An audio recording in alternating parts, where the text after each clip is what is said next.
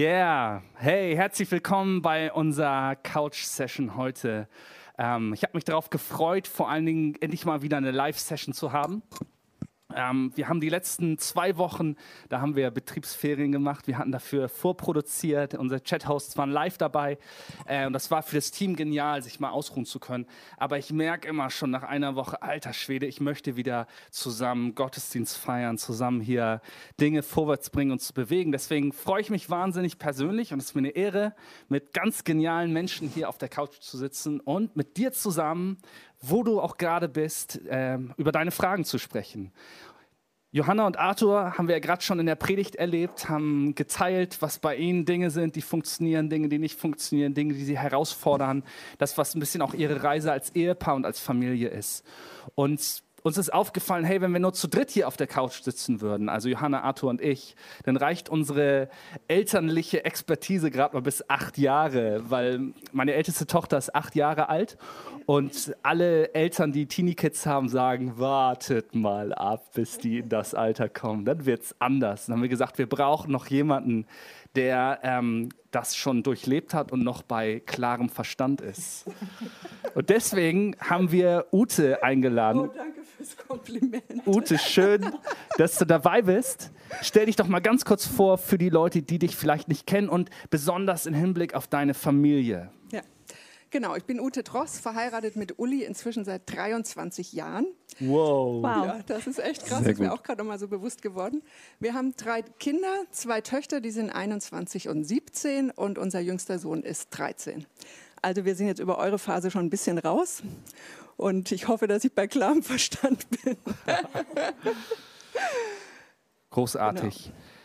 Genau. Um, vielleicht noch mal eine Frage zu eurer Predigt. Erstmal vielen Dank dafür und äh, Johanna an dich. Ähm, du hast so geteilt, dass eine Sache, die dich herausgefordert hat, war, dass du eine Vorstellung hattest davon, wie meine Ehe aussehen wird, wie meine Familie sein wird, harmonisch. Ne? Alle sitzen zusammen im ordentlichen Haus am Küchentisch und äh, beten zusammen oder was auch immer. Ähm, und du musstest sagen, ich musste, ich musste es loslassen für mich. Vielleicht kannst du das mal noch ein bisschen spezifischer machen. Was waren denn genau zu romantische Vorstellungen, die es dir schwer gemacht haben, sich zu sagen, sozusagen nur der Realität zu stellen? Also eine Sache, die ich auf jeden Fall an unsere Ehe als romantische Vorstellung hatte, war, dass ich dachte, wenn ich heirate, heirate ich jemanden wie meinen Gebetspartner oder mein, der mit mir Also jemand, mit dem ich zusammen jeden Tag für Sachen kämpfen kann im Gebet und so, weil ich dachte, oh, das ist so cool. Tun wir ja irgendwie, wir beten, klar, wir beten zusammen, aber beten, irgendwie so die Tiefe im Gebet und so, und so weiter und das ist halt mehr so meine Gabe oder mein Ding, meine Stärke. Nicht, dass Arthur nicht betet, überhaupt nicht, aber ähm, ich hoffe, ihr wisst, was ich meine. genau, und, und ja, das war irgendwie, als wir verheiratet waren, war ich da total gegen den Kopf gestoßen, weil ich dachte, wie, wir wollen jetzt nicht irgendwie den halbe Nacht durchbeten für Sachen, kämpfen und so. Und Arte so, hä, nee. Ich muss auch mal arbeiten. Hallo? nee, genau, das war so eine Sache, wo ich dachte, okay, wir müssen irgendwie uns erstmal, wir müssen erstmal lernen, wie das funktioniert.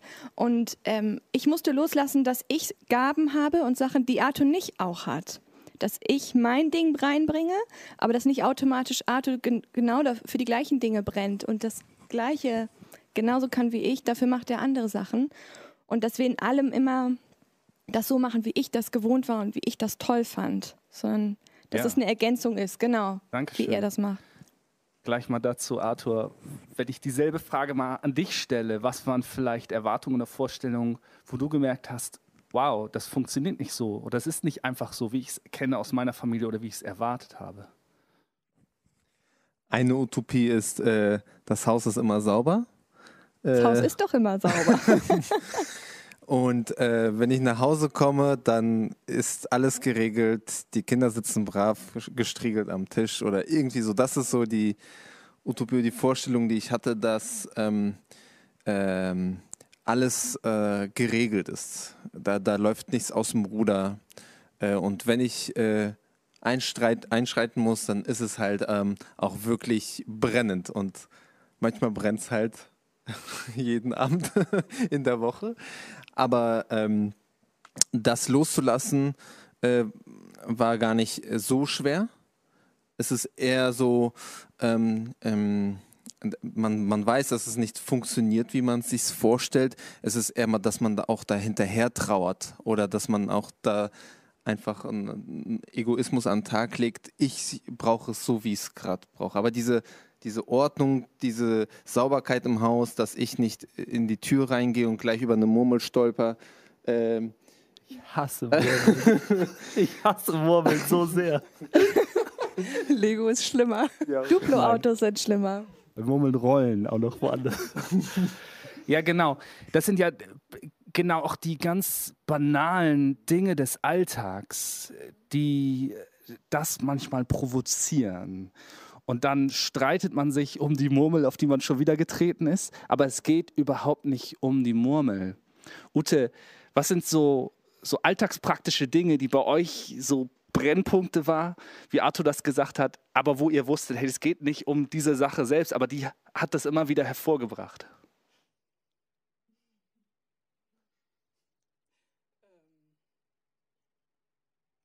Dein Mikro. Ich muss aber dazu was sagen können. Ähm, muss jetzt gerade mal kurz drüber nachdenken. Ja. Ähm. Sonst denk doch mal kurz darüber ja. nach. Die Schulranzen im Flur. Genau, es sind halt irgendwie, irgendwie diese, diese kleinen Dinge, die es so schwierig machen, weil Kinder ja irgendwie, es ist ja immer genau der gleiche Punkt, an dem du dich aufhängst. Immer, immer, was weiß ich, lässt mein Mann die Bierflasche abends im Wohnzimmer stehen oder bringt die Schuhe nicht zurück. Aber oder, das sind ja immer, immer genau die gleichen Sachen. Und irgendwann ist der Fokus so krass auf diesem einen Ding, dass mm. man total vergisst, ähm, dass es um den Menschen geht. Also ich bin dann auch irgendwie voll im Funktionsmodus und fühle mich als Märtyrer, dass ich immer allen hinterherräumen muss und ähm, genau und vergesse dann im Blick zu haben, dass es irgendwie mein Mann ist, der halt die vielleicht diesen einen Fehler hat, aber ganz andere Dinge im Blick hat, äh, die ich für selbstverständlich halte und ihm wow. dann noch nicht mal dafür danke. Ja. Ja. Das finde ich voll gut. Das ist ein, das, der Blick fokussiert sich manchmal so Total, auf diese so Reizpunkte. Eng. Total. Ja. Was ist vielleicht an euch alle, aber vielleicht magst du da gleich nochmal weitergehen, was ist für dich eine, ein Weg, eine Taktik, eine Möglichkeit, ähm, ohne das zu verdrängen, trotzdem im Alltag muss man ja auch leisten. Als ich finde, was ich nie so erahnt hatte, ist dieses, boah, was, wie viel ich leisten muss als Papa, als Ehemann. Mhm. Ähm, und, und man kann auch nicht einfach sagen, hey, ich, ich höre mal eben auf, ich mache mal Pause, sondern dann machst du Urlaub und plötzlich kommen deine Kids mit in Urlaub, was man so auch irgendwie nicht in seiner äh, Planung mit drin hatte. Was sind für dich Dinge, wie du denn genau mit sowas umgehst? Also ich merke, für mich ist es unheimlich wichtig, dass meine Beziehung zu Gott funktioniert. Also wow. dass ich irgendwie also es ist einfach, haben wir ja schon oft drüber geredet, dann ist der Fokus eben nicht mehr auf diesen Schuhen, sondern der Fokus ist irgendwie auf meinem Mann und auf meiner Beziehung zu ja. ihm und dass ich meine Kinder wertschätzen will und sie nicht immer nur durch die Brille von ihr funktioniert nicht angucke. Und das ändert sich, wenn ich, äh, also wenn ich mit Gott im Reinen bin und Beziehung mit Gott habe und weiß, wer ich bin und auch meine eigenen Fehler äh, alle irgendwie vor mir sehe, mhm, fällt es mir einfach total. leichter, die anderen einfach auch durch Gottes Filter anzuschauen. Aber das ist total schwierig und ich merke, ich bin ganz schnell im Funktionsmodus ja. und rase über alle drüber. Ähm, genau, da muss mich dann mein Mann ab und zu mal runterbringen. Und gleichzeitig ist es natürlich so, es muss ganz viel geschafft werden. Ja. Und, äh, und ich merke aber, dass ich also meine Kinder dann oft an die Wand drücke mit meiner Chaka. Ähm, genau, also das birgt ganz viel Konfliktpotenzial. Wow, vielen Dank. Johanna, was, was denkst du dazu? Ähm, ich glaube, es ist ja genau die Herausforderung, die nicht nur man als Eltern oder Ehepaar hat, wenn man Dingen im Leben begegnet, die einem nicht gefallen, äh, sondern das betrifft ja jeden von uns, dass der Fokus so schnell auf dem Negativen liegt, auf mhm. allem, was einen aufregt und überhaupt nicht auf dem, was gut geht. Vielleicht ist es auch so ein bisschen deutsche Kultur, ich weiß nicht, aber zumindest merke ich, dass, dass man am Tag aufsteht und das Erste, was man denken mag, ist, oh, ich bin müde oder und, und es geht so schnell, dass man in diese Schleife kommt und dann, oh Mann, mein Mann hat schon wieder da stehen gelassen oder oh, die Kinder sind schon wieder schlecht drauf. Mhm. Natürlich kann man das alles denken und die Sachen mögen ja Realität sein, aber das wird einem nicht weiterhelfen, weil die Sachen passieren so oder so. Ich glaube, die Herausforderung ist es zu sagen, aufzustehen und zu sagen, okay, ähm, wofür kann ich danken und was, ähm, was läuft denn gut? Weil das sind oft so viele Dinge, aber dieser eine Punkt fällt einem zu sehr dann ins Auge. Und ich denke, das ist das, was, ähm, was der Knackpunkt ist, was, was die Herausforderung, glaube ich, im Alltag für jeden darstellt. Ja, ich möchte mal weitergehen. Hier kommen nämlich die ersten Fragen rein. Übrigens, wenn ihr mich mal hier tippen oder, oder aufs äh, Tablet schauen seht, das liegt daran, dass mir die Fragen live geschickt werden, die du stellst im Chat. Und die erste Frage, Ute, ist an dich. Ähm, und die kann ich gut verstehen. Frage an Ute für Familien mit kleinen Kindern. Wird es irgendwann leichter? Ja! Ja, irgendwann schlafen die Kinder länger als du selbst. Halleluja! es gibt Hoffnung. Ist das denn ja. gut? ja, doch, das ist schon gut. Sie gehen allerdings auch später ins Bett als du selbst. Also so von wegen die ruhigen Abende, äh, ab acht ist Stille. Genau, das ist dann auch vorbei. Aber es wird definitiv also sagen wir so, dieser Alltag wird entspannter. Ja. Also nicht unbedingt so die psychischen Feinheiten, die so in der Familie wabern, Familienmuster, die kommen nochmal so richtig doll mhm. Äh, weil man in den Kindern ja irgendwie ständig gespiegelt kriegt, ähm, wo man selber steht. Genau, also das ist anders. Insofern jetzt, also auf jeden Fall körperliche Entspannung, sag ich mal. Also das ist ja auch schon mal was. Ja. Man kann durchschlafen. Ich merke, ich bin richtig genervt, wenn eins meiner Kinder nachts wach wird. genau. Aber körperliche Entspannung auf jeden Fall. Voll gut. Also es gibt Und die Hoffnung. Kinder können plötzlich mithelfen. Wir waren neulich, äh, wo war das? Genau, wir haben gepackt. Wir waren mit, groß, mit 26 Leuten im, in, in, in Dänemark, mit Ulis kompletter Familie, 15 Kinder. Und wir sollten um halb zehn aus dem Haus raus sein. Und wir waren um halb zehn fertig. Das hat es noch nie gegeben. Wow. Kinder werden groß. Das ist so cool. Großartig. Arthur, ähm, was ich dich fragen wollte, du hast dir schon ein bisschen auch geteilt, so persönlich deine Reise, deine Entwicklung in der Rolle als Papa, als Ehemann und so weiter. Und wir sind jetzt ja gerade, haben die erste Schulwoche hinter uns. Und erstmal noch herzlichen Glückwunsch an alle Families und vor allen Dingen ihr Kids, wenn ihr eingeschult wurdet. Es ist was Spannendes Neues, was vor euch steht. Und wir denken an euch und auch unser Kids-Team, die ermutigen euch da und stehen euch zur Seite. Ich finde ja, Schule bringt nochmal einen ganz anderen Faktor mit rein in den Alltag, gerade mit seinen Kindern. Ähm, was sind Herausforderungen und auch wie gehst du damit um, die du erlebt hast? Ihr habt eine Tochter, die jetzt in der Schule ist. Ähm, Homeschooling war ja so eine Sache, wo man auf einmal konfrontiert wurde, dass man ähm, ein Kind zu deren Leistung begeistern muss. Also es reicht nicht nur zu sagen, du musst, du sollst äh, oder du darfst nicht, sondern ähm, ein Kind zu versuchen, dazu zu animieren und äh, die eigenen Fähigkeiten selbst zu entdecken. Guck mal, was du kannst.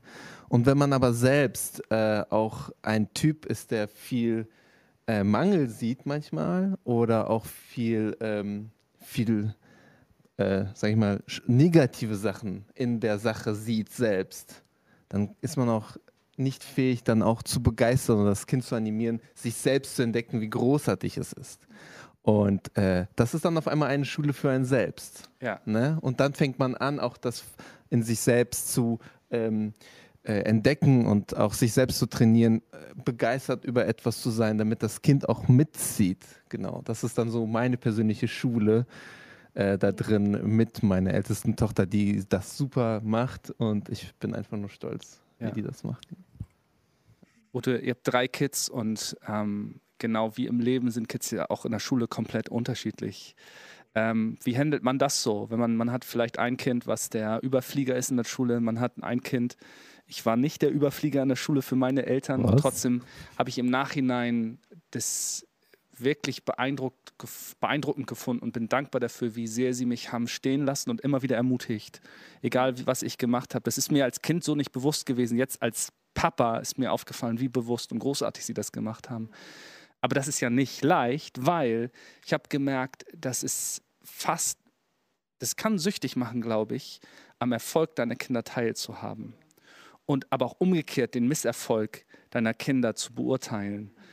Was sind da Möglichkeiten und Wege oder was sind Erfahrungen, die ihr als Eltern von jetzt großen Kids gemacht habt?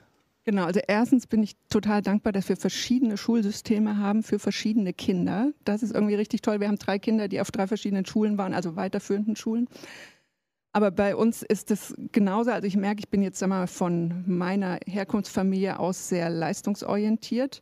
Ähm, das war bei Johanna überhaupt kein Problem, weil sie da Johanna ist eure älteste Johanna, Tochter? Unsere, genau, Johanna ist unsere älteste Tochter. Ähm, und dann kam Sophia und da liefen Dinge einfach anders. Mhm. Und ich war damals oft nicht fähig, und das tut mir heute auch noch leid, Sophia, dass ich ähm, den gleichen Maßstab irgendwie angelegt habe. Mhm. Aber Sophia ist ein völlig anderes Kind. Und ich merkte, dann war irgendwie nach der zweiten Klasse bestand irgendwie Dyskalkulie und Legasthenie und ich, oh, Hilfe, Hilfe. Und merkte eben auch, dass, also so, äh, klar, ich sonne mich, wenn meine Kinder tolle, ja. also to zu tollen Leistungen fähig sind und, äh, und merkte, dass das irgendwie was mit mir machte. Und ähm, genau, und wir hatten dann irgendwie ungefähr in dieser Zeit hatten wir auch so ein, so ein Seelsorge-Coaching und mhm. Und ich merkte, dass Sophia mich genau in den Punkten herausfordert, die für mich ganz, ganz wichtig sind. Und weil sie so viele Dinge mitbringt, wo es bei mir hapert und ich plötzlich Sophia also so sehr schätzen und lieben konnte. Und das hat bei mir irgendwie alles gedreht, weil ich merkte, sie ist einfach anders und es ist genau wichtig für mich, dass sie anders ist. Ja. Weil wenn ich nur Erfolgskinder hätte, dann hätte ich äh, abgesehen davon ist sie trotzdem Erfolgskind, aber äh, wenn alles nur so durchrutschen würde, dann ähm, würde ich irgendwie darstellen, würde andere Familien verurteilen, oh Mann, ihr kriegt das nicht hin, schaut uns an, wir sind so toll. Ähm, sondern da habe ich irgendwie rausgefunden, ähm, es gibt so viele Ebenen mhm. an, was ein Mensch ausmacht und Leistung ist wirklich eigentlich ein kleiner Teil. Mal eine Frage in die Runde, vielleicht kannst du anfangen, Johanna. Ähm, ihr habt ja ganz ehrlich geteilt gerade und du erzählst, man, es gibt auch Zeiten, wo echt Schwere da ist. Habt ihr schon mal drüber nachgedacht, abzuhauen, alles hinzuschmeißen? Mhm. So, wir haben ja oft in der, in der Kirche dieser, wir haben das Ideal, Ehe ist ein Leben lang. Ähm, das ist was Heiliges und, und es gilt darum zu kämpfen, dafür zu arbeiten. Ähm, aber war das schon mal ein Gedanke, den bewegt hat, Wäre es vielleicht, vielleicht leichter ohne den oder die andere oder die anderen? Darüber dürfen wir nicht reden. haben wir nicht abgesprochen. Also am Anfang, als wir geheiratet haben oder kurz bevor, ich weiß nicht mehr genau, da haben wir mal, haben wir zusammen gesprochen, meinten so, Scheidung ist nie eine Option für uns. Wir werden das nicht in den Mund nehmen zusammen. Wir haben es auch nicht in den Mund genommen oder so, aber ähm, ich habe auf jeden Fall schon drüber nachgedacht, an, in Momenten, wo ich echt äh, sowas von wütend oder genervt war oder einfach Sachen so äh, schwarz aussahen für mich in dem Moment. Meistens spät abends, wenn, äh, ja, irgendwie ist es oft spät abends, wenn man müde ist und die Gedanken einen irgendwie überwältigen, wo ich gedacht habe, wie wäre das, wenn ich irgendjemand anders geheiratet hätte? Oder wie wäre das, mhm. äh, wenn es jetzt vorbei wäre oder so? Oder oh, ich wünschte, ich wäre irgendwie Single oder so. Also solche Gedanken hatte ich auf jeden Fall schon. Mhm. Ja. Arthur, come on, respond. mein Mann hatte das noch nie. also ich habe schon öfters mal die Tür tatsächlich zugeknallt, zwar die Haustür, mhm. und musste in den Wald mit dem Fahrrad oder so hatte ich tatsächlich. Und ähm, ähm, in dem Moment ähm, machst du das ja auch äh, zum Teil mit einer bewussten Entscheidung, aber auch zum Teil einfach nur, weil du äh, nicht weiter weißt. Und ich hat, habe Geschwister, die mir, die älter sind und die das auch ganz transparent gelebt haben und deshalb konnte ich das lernen, es auch hinzunehmen in einem gewissen Moment. Es ist gerade so, ich habe eine objektive Sicht darauf, es kann sein, dass ich morgen anders darüber sehe oder meine Sicht einfach auch ein bisschen anders ist. Und deshalb konnte ich das auch so leicht nehmen. Jetzt knall ich mal die Tür zu und hau erstmal ab, weil mir das gerade zu viel ist. Also ne, für den Abend oder in der Nacht gerade oder was auch immer da ist. Und ich glaube, äh, äh, ich habe mich noch nie dafür geniert oder mich geschämt, dass es mal ja. so ist. Eigentlich noch nie. Nee. Ja. Es ist, ja. Wie ist es bei dir, Simon? Wie ist es bei mir? Also, ich habe das Privileg, äh, aus einer Familie zu kommen, wo meine Eltern noch zusammen sind und Ehe eins der wichtigsten Prioritäten ist. Und da bin ich sehr, sehr dankbar für, weil das hat mir ein, eine Sicherheit, glaube ich, mitgegeben, dass ich das so bewusst wenig in Frage stelle. Ich habe eine sehr, sehr glückliche Ehe. Ich bin sehr dankbar dafür. Aber es gibt einfach diese Momente, da möchte ich einfach nur ich alleine sein. Ich möchte nicht Verantwortung haben für irgendwen. Ich will nicht über mein Problem reden. Ich möchte nicht äh, mich einer Herausforderung stellen, wo ich Fehler in mir entdeckt habe, die meine Kinder oder meine Frau wie äh, Missile, Cruise Missile ähm, Suchsysteme gefunden haben. Und es fühlt sich hart an und fordert mich heraus. Und dann ist, streift mich der Gedanke, ach, es wäre so viel leichter.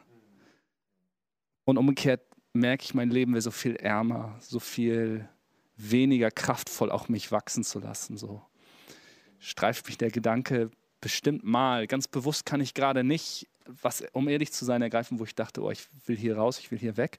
Aber ich kann mich da hineinversetzen, dass das Leben sich so entwickeln kann, dass man sich in seiner Ehe gefangen fühlt, dass man eigentlich raus möchte, nicht weiß wie. Und das stelle ich mir vor wie ein fürchterliches Gefühl. Da geht mein Herz auch auf für Leute, die in so einer Situation sind. Ähm, ja. Hey, vielleicht gehen wir noch mal weiter. Ähm, hier kommen ein paar Fragen rein und ich, ich möchte so gern drauf eingehen.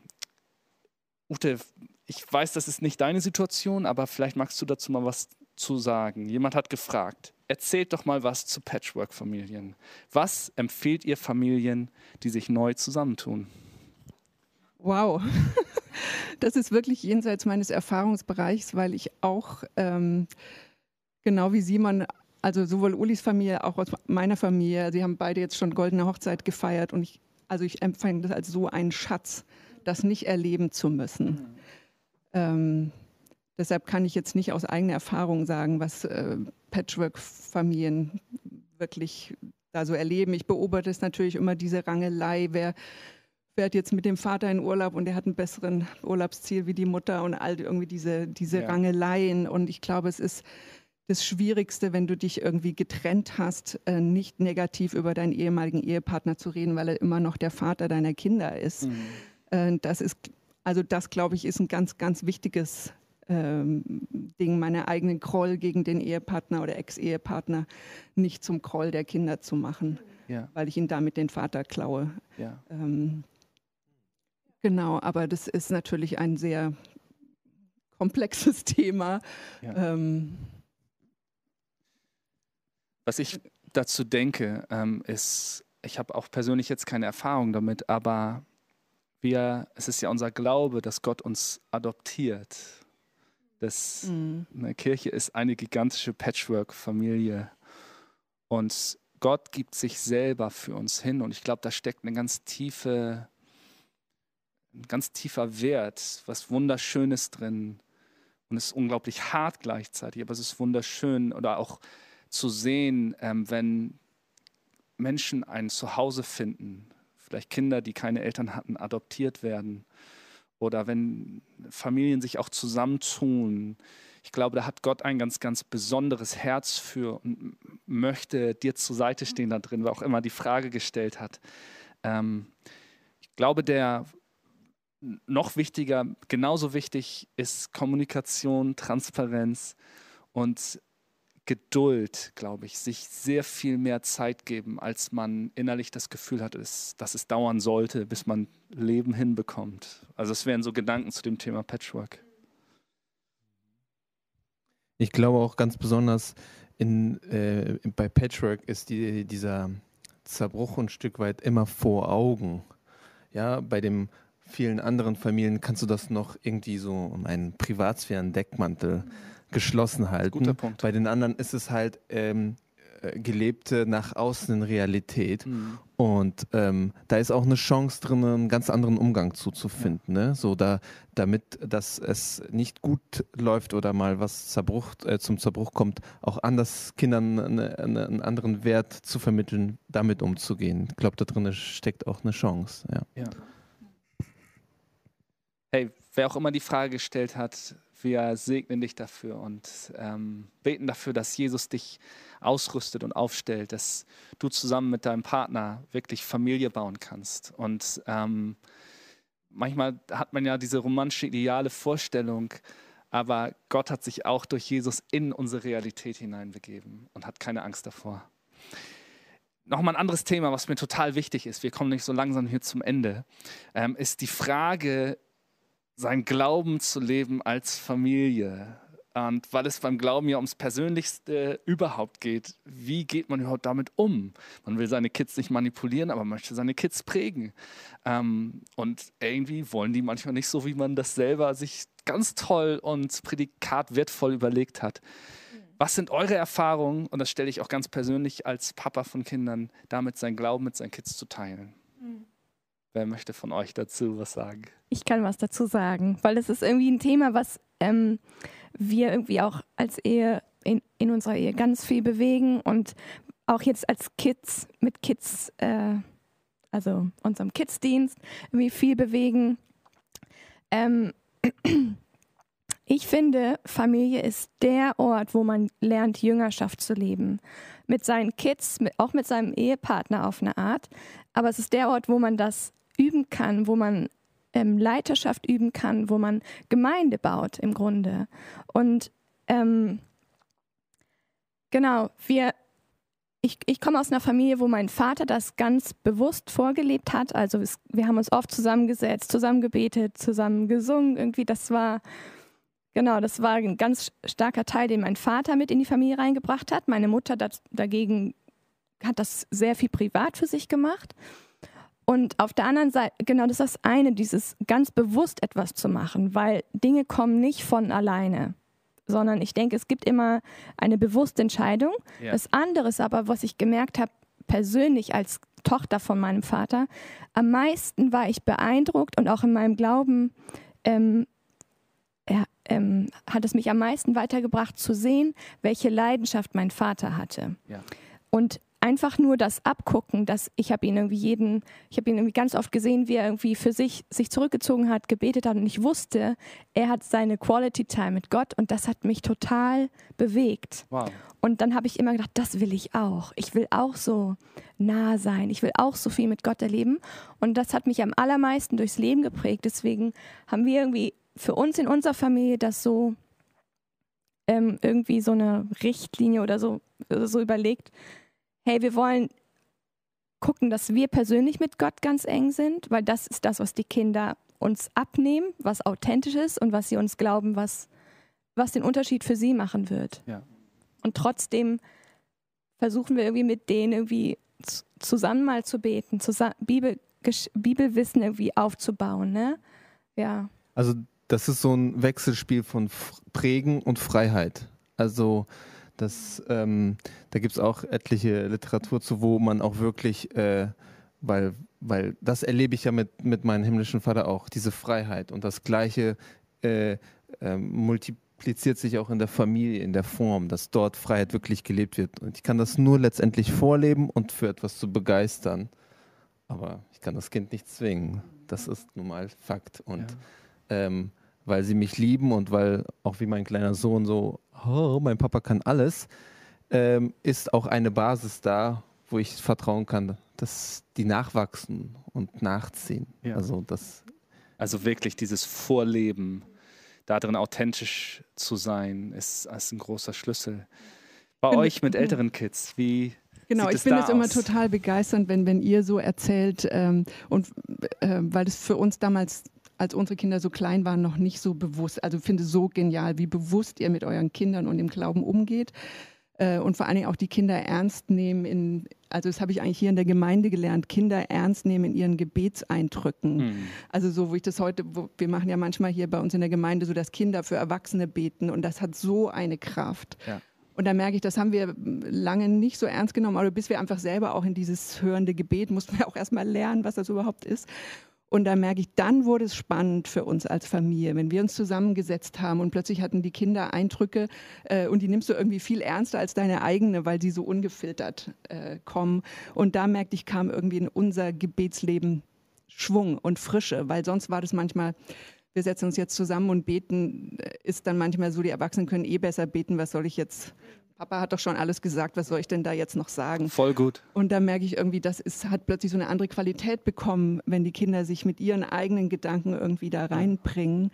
Und das hat unser Gebetsleben neu gemacht. Und ich muss auch sagen, uns ging es genauso, nur als Trost für alle, die jetzt äh, verheiratet sind und denken, oh, ich kann mit meinem Ehepartner nicht beten, ähm, hat bei uns wirklich gefühlte zehn Jahre gedauert, bis wir das konnten, weil wir uns gegenseitig oft so verletzt hatten, weil ich einfach ich war relativ frisch bekehrt. Uli hatte gerade irgendwie Religiosität über einen Haufen geschmissen und äh, da prallten einfach Welten aufeinander, als wir heirateten. Und das war nicht immer schön. Und wir, also ich glaube, es hat wirklich zehn Jahre gedauert, bis wir wirklich mal wieder, also wir haben schon zusammen gebetet, aber ich meine so richtig mal für was ja. gebetet. Ne? Das ist ganz ehrlich glaube ich, das kann man jedes Ehepaar fragen. Bei Lili und mir ist es genauso. Wir, das ist ein riesen umkämpftes Thema bei uns gewesen, auch mit, ne, wie bei euch, glaube ich, verschiedene Erwartungen an, wie wird es denn sein, wenn wir beten? Und dann war es nicht so und man war gegenseitig genervt, gestresst und so weiter. Aber ich möchte euch alle empfehlen, gerade euch Ehepaare, kämpft darum. Mhm. Gebet als Ehepaar ist unfassbar kraftvoll. Häufig die Dinge, die wir im Gebet durchringen, da kommt echt Durchbruch. Und gerade deswegen ist es auch so umkämpft. Darf ja. ich noch einmal was dazu sagen? Was uns wahnsinnig geholfen hat, weil wir eben in unserer Kleinkindphase, glaube ich, so manches verpasst hatten, wir aber immer ganz viele Leute in unserem Leben hatten. Also hat positive und negative Folgen gehabt. Aber eins der wirklich positiven Folgen, dass wir immer sehr vernetzt waren in Gemeinde und ja. auch unsere Kinder.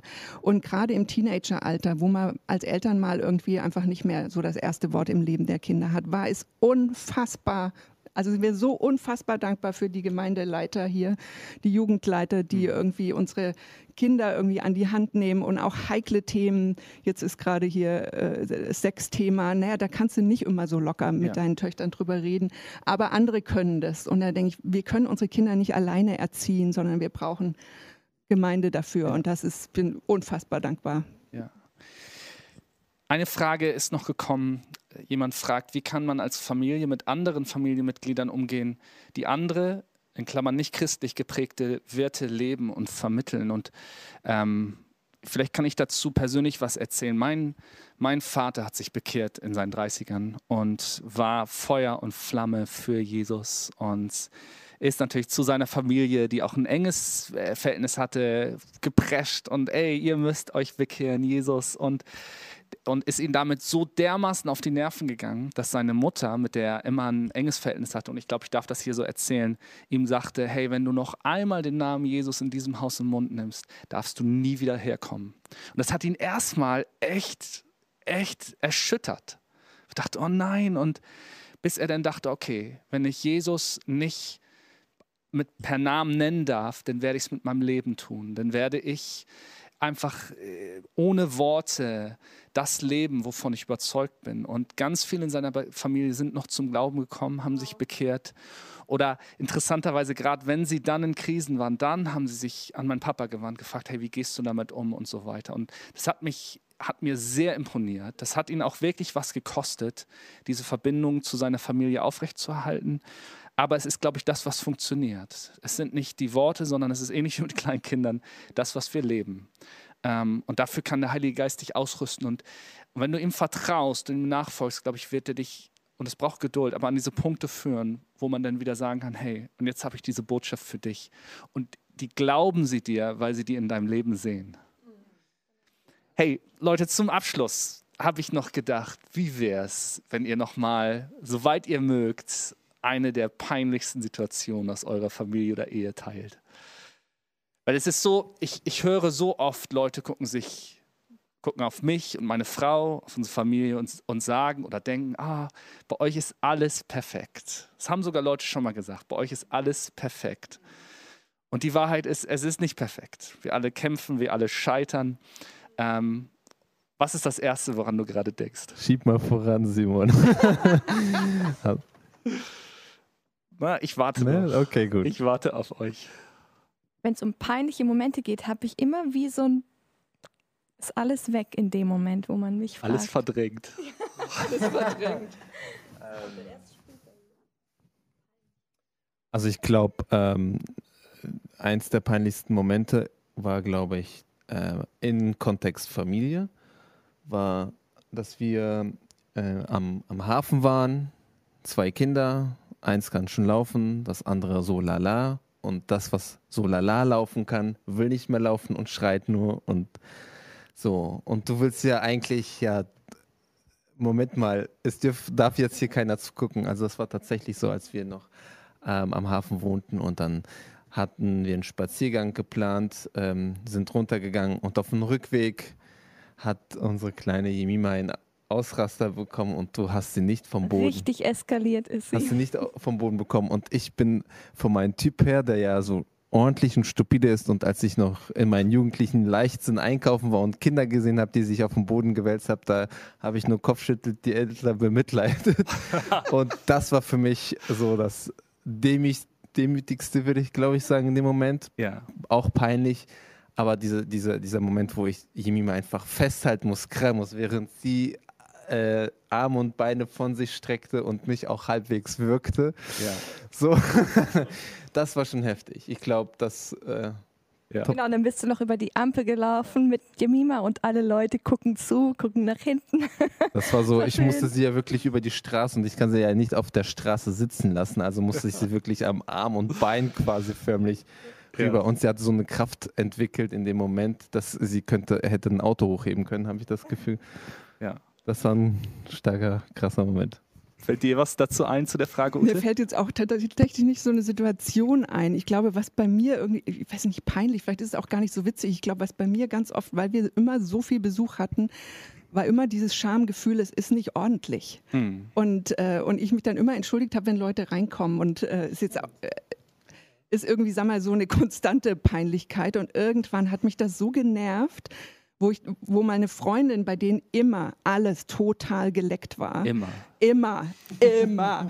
Und die dann sagte, ja, ich komme doch nicht zu euch, weil es bei euch aufgeräumt ist, sondern ich komme wegen euch. Und das war irgendwie so, ich dachte, wenn die das sagt, ne? Und, und ich, das möchte ich irgendwie wirklich ablehnen, weil alle Frauen haben das gleiche Ding. Ja? ja.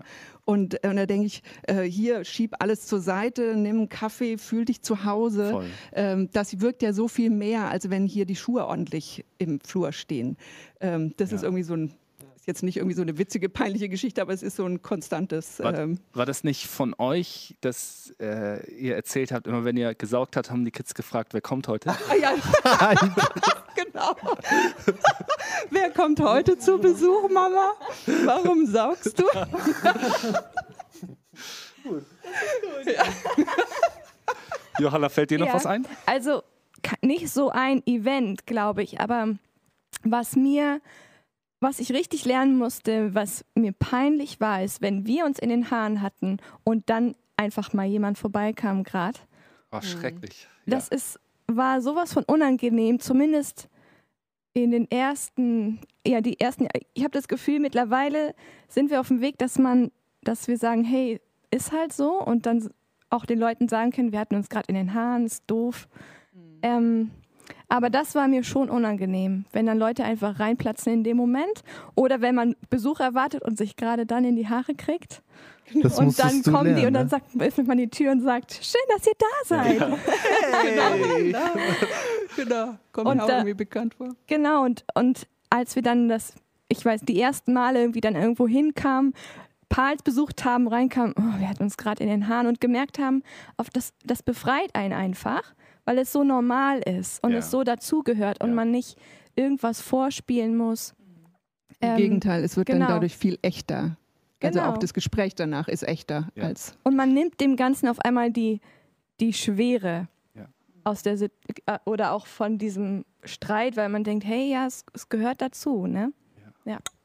Meine Frage war ja auch, was ist peinlich? Ich teile einfach mal was ähm, bei einem meiner Töchter, ich sage nicht bei welchem, da, äh, ne, das war, da war die noch ganz, ganz klein. Und gerade wenn die ja noch gestillt werden und das ganze Verdauungssystem sich entwickeln muss, dann haben die manchmal total Verstopfung. Und ähm, dann gibt es so ein Mittel und ihr Eltern von kleinen Kindern, ihr kennt das, das heißt Lefax.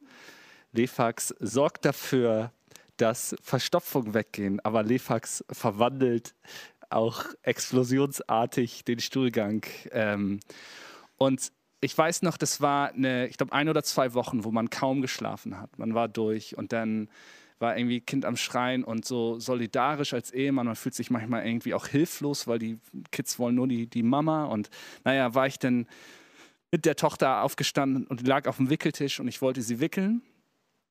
Und dann fiel mir etwas runter und ich war auf dem Weg runter. Also das Wickeltisch war vielleicht auf der Höhe, wo, um das aufzuheben. Und in dem Moment machte es und ich wurde vollgesprüht mit Lefax-Durchfall. Und ja, genau. Und ich dachte, das ist jetzt mein Leben. Ich kriege nicht nur keinen Schlaf, sondern mein Kind kackt mir ins Gesicht. Und irgendwie war das voll ätzend, aber gleichzeitig auch, ja, hey, das ist jetzt meine Verantwortung, ich bin jetzt Papa. Hast du es so jemandem erzählt mal? Doch. Doch, Doch. Ich habe es, die Tochter sagte mal ganz begeistert, dass sie das schon mal gemacht hat. Ja. Ähm, okay, mit diesen schönen Worten, mit diesem wunderschönen Bild beenden wir unsere Session. Wir wünschen euch einen hammer coolen, genialen Sonntag. Gute Zeit, vielleicht noch auf einer Watchparty, wo du gerade bist. Wir arbeiten übrigens gerade daran, dass wir ein paar öffentliche Watchpartys hier in der Stadt an Start bekommen. Da wirst du bald Infos bekommen, dass wir wieder mehr Möglichkeiten haben für Gemeinschaft. Ähm, das war auch die letzte Session von I Love You Baby, unserer Predigtserie. Schau dir die nochmal an. Ich fand, die war richtig, richtig cool, richtig genial und großartig. Ich war beeindruckt von den persönlichen Zeugnissen, die darüber angekommen sind oder auch Entscheidungen, die Leute getroffen haben daraufhin. Ja, hey, vielen, vielen Dank für eure Zeit, für eure Offenheit, für eure Ehrlichkeit, für eure Message vorhin. Wir wünschen euch Gottes Segen. Bis bald. Ciao. I need